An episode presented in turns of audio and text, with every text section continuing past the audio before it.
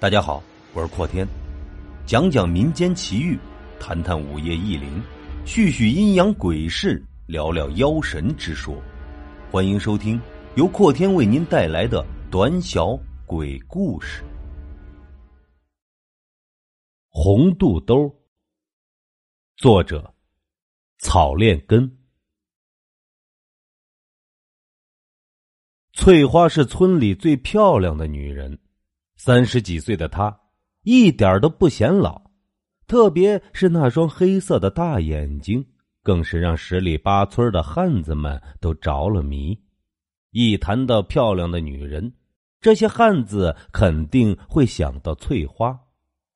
不过，翠花也是个苦命的女人，从小家里就穷，经常吃了上顿没下顿，父亲又是出了名的赌鬼。只要家里还有一点钱，他就会想方设法的弄到手。一拿到钱，肯定就去赌局了。回来的时候，除了一身的酒气，什么都带不回来。一来二去的，家里就穷的底儿朝天了，连一点可以变卖的东西都没有了。翠花的母亲倒是个本分的女人。虽然自己的男人不过日子，虽然自己的男人爱赌，可他依旧拉扯着一双儿女不离不弃。他从小就告诉翠花，女人就应该本分。他的母亲是很能干的，白天在地里干活，能顶一个精壮的汉子；晚上在家里做些刺绣，一熬就是大半宿。长期以往，身体就一天不如一天了。终于在翠花十岁的时候积劳成疾去世了。十岁的翠花学着妈妈的样子，白天带着弟弟在田里干活，晚上就在家里刺绣。通常都是白天手磨起的血泡，晚上不小心被针刺破。可是翠花却从来都没有哭过，她知道弟弟在看着她，只有她坚强起来，弟弟才会快乐。翠花十五岁那年的一天晚上，父亲醉醺醺的带着一个人回到家里。那个人长得尖嘴猴腮的，一看就不像是个好人。父亲让翠花跟这个男人走，起初翠花是不答应的。可是那个人对翠花说：“跟着他走就会有好日子过，跟着他走，他的父亲就能还上赌债。”他的弟弟就能吃饱饭，还能读书上学。说到了弟弟可以吃饱饭，还可以读书上学，翠花最终同意了。于是，翠花跟着这个人贩子来到了村里，从一个穷山村来到了另一个穷山村。买她的是一个三十多岁的男人，长得很强壮，也很高大，面相憨厚老实。他的性格也是如此，待人诚恳温顺。翠花到了家里，他一直把翠花当做妹妹看待，从来没有强迫翠花做过什么。两个人睡觉都是一人一个屋。就这样，翠花长到了二十岁。在一个丰收的夜里，翠花问着男人愿不愿意娶她。男人不知所措的摇摇头，又点了点头。看着男人这副傻样，翠花笑了，笑得很开心。第二天，他们就去乡政府办理了结婚证书。结婚那天，男人让她穿着一个红肚兜，说是婆婆留给她的，只有她穿着才好看，也只有她才配穿这个红肚兜。翠花很高兴，这是她人生中收到的第一份礼物。转眼间。翠花三十岁了，已经是两个孩子的母亲，但是她的男人已经快四十几岁，奔五十的人了。人的年纪大了，力气也就不足了，地里的收成也在逐年的减少。两个孩子又相继的上学了，家里的日子就开始紧巴起来。这天，丈夫从田里回来，对她说。在城里的工厂上给人打更，一个月能拿到两千块钱呢，比在家里种地强多了。他想去给人家打更，翠花没有反对，只是将那个珍藏多年的红肚兜给了丈夫，对他说：“如果想他和孩子了，就拿出来看看。”就这样，丈夫揣着红肚兜离开了家，一步三回头的踏上了去城里的山路。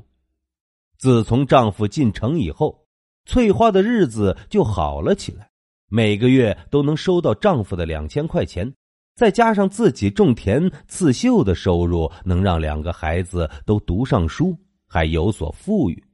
她本想让丈夫回来，可是，一想到孩子的念书学费越来越高，只好沉默了。三年，三年的时间过去了，两个孩子也长成了大半小子。翠花想自己的丈夫，想那个忠厚老实而又温柔的男人。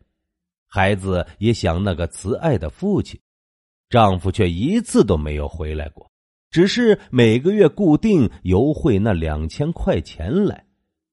这天夜里，翠花做了个梦，她梦见丈夫回来了，还是穿着他走时的那身衣服，手里还拿着那个红肚兜。他对翠花说：“他已经死了，已经死了快三年了。”他想让翠花帮他报仇，他告诉翠花，一个穿红肚兜的男人，就是他的仇人。起先，翠花也没当回事可能是太思念、太担心丈夫了，才会做这样的梦。可是，一连半个月，翠花每晚都做同一个梦，梦见的都是那个老后忠实的男人拿着红肚兜，叮嘱着翠花给他报仇。翠花越想这个梦，心里越是忐忑。终于，她决定去城里找自己的丈夫。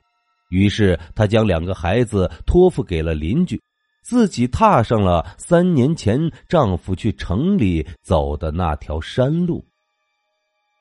翠花捏着那张记载着丈夫地址的纸条，在城里逢人便问，见人便打听。终于在半个月后来到了丈夫打更的那家工厂，这是一家很大的工厂，楼房上的玻璃闪得翠花眼睛都花了。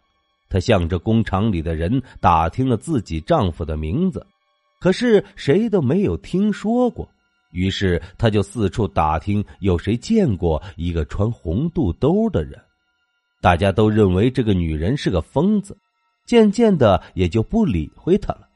翠花有些绝望，可是她不会放弃寻找自己男人的决心。她决定就在这里等。于是，她就在工厂的外面搭起了小窝棚，饿了捡点别人扔掉的剩饭，渴了就讨口水喝。这天晚上，她又梦见了丈夫。丈夫告诉她，那个穿红肚兜的男人今天会开车进厂子。让他记住那个仇人的样子，然后去找警察。第二天，翠花早早的在工厂的门口等着。到了中午，果然有一辆黑色的轿车进了厂子。这时候，翠花透过车窗的玻璃看见那个男人果然穿着红肚兜，而且是在西装外面套着红肚兜。和自己结婚时丈夫送给自己的那个一模一样，于是翠花疯狂的跑到了公安局，将自己的情况说给了警察。一开始的时候，警察并不相信这个蓬头垢面的疯女人。可是当翠花拿出那个皱巴巴的地址和一摞厚厚的汇款单时，警察终于产生了怀疑。通过翠花提供的线索。警察用了一周的时间调查取证，终于查出了一个惊天大案。原来，这个工厂从几年前就从事毒品的加工和销售行业。三年前，一个在农村来的门卫老头发现了他们的秘密，准备向警察报案。工厂老板在情急之下将门卫杀害了。为了让门卫的家人不起疑心。他们每个月都会以门卫的名义给他的家里汇两千块钱，让他万万没有想到的是，正是这个已经死去的门卫老头把他们给揭露了。也正是他们自作聪明的汇款单，成了他们犯罪最有力的证据。事情过后，翠花又梦见了丈夫，那个手里拿着红肚兜的男人。她问他，为什么三年了才想起来托梦报仇？男人笑着回答他：“为了那一个月的两千块钱，为了让他们母子过得更好一些。”